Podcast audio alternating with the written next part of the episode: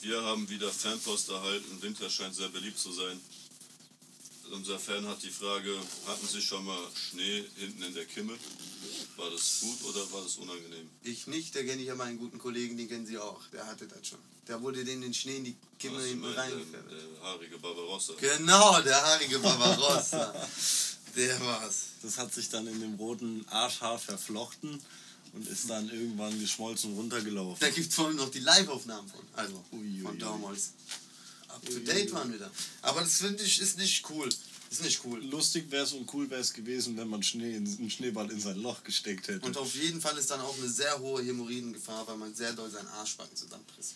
Ich bekomme ein wenig das Gefühl, dass Sie von der Frage ablenken. Diese Frage ist sehr unangenehm. Definitiv, das ist ein äh, übles Bauchkrummeln. Also sind Sie dann doch schon zu intim, merkwürdig. Ja, da hinten am, am Arsch von einem hat niemand was zu suchen. Stimmt.